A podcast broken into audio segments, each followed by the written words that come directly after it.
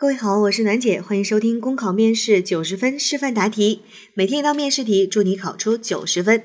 今天的题目是江苏省某一年的真题，具体哪一年我不记得了。题目是这样的：说某小镇以前的雕版印刷技艺非常有特色，同时也有发展比较好的加工制造业。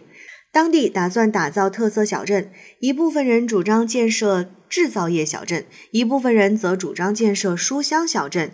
你如何有效地搜集各方意见？这道题呢是一道计划组织类的调研题，让你去搜集意见，其实就是去调研。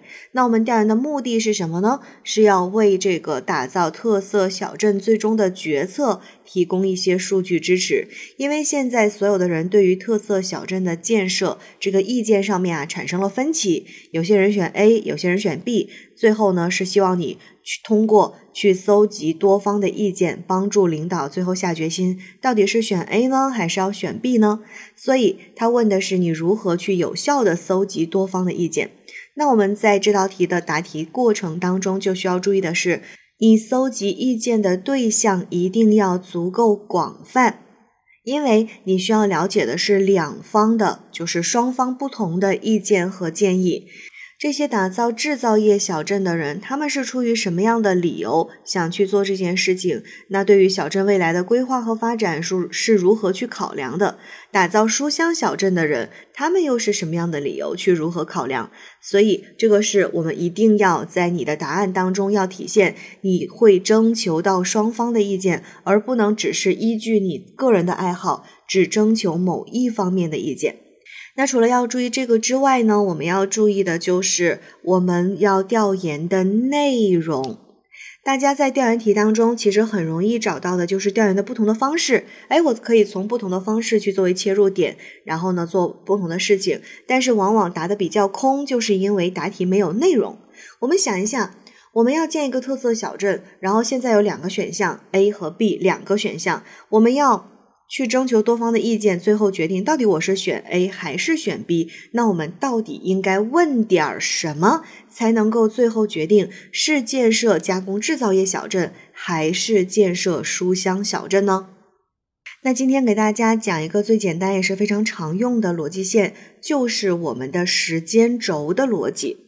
我们试想一下，要决定一个小镇到底建成。哪种小镇？我们要考虑的问题是不是讲的最简单？就是它的过去、现在和将来。为什么要建成书香小镇？为什么要建成加工业小镇呢？是因为这个小镇在过去，对吗？在以前就有这一方面的优势。如果这个小镇一毛钱的加工业都没有，然后说哈哈，今天开心，我们来建一个加工业小镇吧。这不神经病吗？所以我们说的因地制宜，其实就是针对它过去的历史的发展的过程当中，哎，它有这一方面的突出的优势，所以我们可以建这样的小镇。所以这是过去。那我们说小镇的现在呢，可能就是我现在小镇发展的现状是什么？到底这两个不同的产业，哎，他们目前哪一种更具优势？然后哪一个可能投入的成本更高？或者是哪一个愿意建的人更多，群众的意愿更强烈，这都是属于现状方面我们需要去了解的。还有就是我们建设一个特色小镇，我们不希望它建完了就垮掉了，对吗？我们希望它未来有更好的发展，那你就要考虑一个特色小镇，它未来会是什么样的发展呢？什么样的趋势呢？然后有没有可能有哪些小镇会容易出现一些问题？有没有可能加工制造业会造成环境污染，会影响到我们小镇的生活质量呢？那这些呢，就是属于在未来的发展上面我们需要去考虑的。当然，这些问题你可以把它分散到你的不同的调研方式或者是不同的调研对象里面去问。只是这些内容，如果你都有涉及到，那么你的内容一定不会是空洞的。那在这儿呢，我们也稍微给大家进行拓展和迁移一下。其实，当你要做出选择的时候，我们往往考虑问题就会从过去、现在和将来去考虑。举例，我要去考一个大学啊，或者说我们现在面临的状况，大家面临要就业，那你为什么要选择这样一个就业的方向？我到底选择是去考公务员呢，还是去企业呢，还是去读研呢？对吧？我为什么去会做这样的选择呢？首先肯定是基于我的过去，我的过去的成绩怎么样，我学的是什么专业，我已经掌握了什么样的技能，然后去支持我到底是如何去选择就业。然后接下来我就要看的是现状，可能我需要考虑的是我的。时间和精力的成本，比如考公务员可能需要更长的时间。哎呀，那算了，不考了，先去企业就个业，对吧？这是很多人去考虑的。还有就是未来，那你未来是希望有什么样的发展呢？你是希望有稳更稳定的生活呢，还是希望赚更多的钱呢？还是希望去大城市去打拼，呃，有自己的梦想去创业？呃，这个迎娶白富美，当上 CEO，走上人生巅峰呢？还是说我只是想在小城市里面过自己安逸巴适的生活，对不对？所以这都是你对未来的设想不一样，所以你的选择也会不同。你看，做选择，我们仍然是从过去、现在和未来这些层面去做的，这就是我一直给大家强调的，叫做迁移能力。一件事情，一个方法。不是只能够解决一个问题，它其实可以解决很多问题，只是你没有想到。那在示范答题之前呢，仍然是插播一小节广告，宣传一下我的听众群。现在听众群已经建起来喽，想要加群的听众们可以先加我的微信，去搜索“暖姐六六六”，就是拼音加数字啊，“暖姐六六六”，加一下我的微信，备注你是来自喜马拉雅的听众，我就会把你拉入听众群喽。好啦，现在考生开始答题。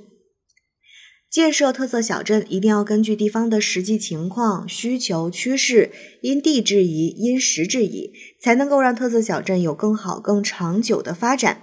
那大家呢有不同的主张，这也就要求呢我们在调研和搜集意见的时候，一定要涵盖更多的群体，有效的去搜集各方意见。首先，在开展调研之前，要做好充分的准备工作。特色小镇建设的发展方向是一个重大的系统性的决策，需要具备相关专业能力的人去开展调研，并且对调研的内容要进行科学的设计，需要涵盖这个小镇的历史文化、产业、经济、基础设施等多个方面，也要包括对不同群体的调研。那只有这样，才能够更加有效的全面了解情况。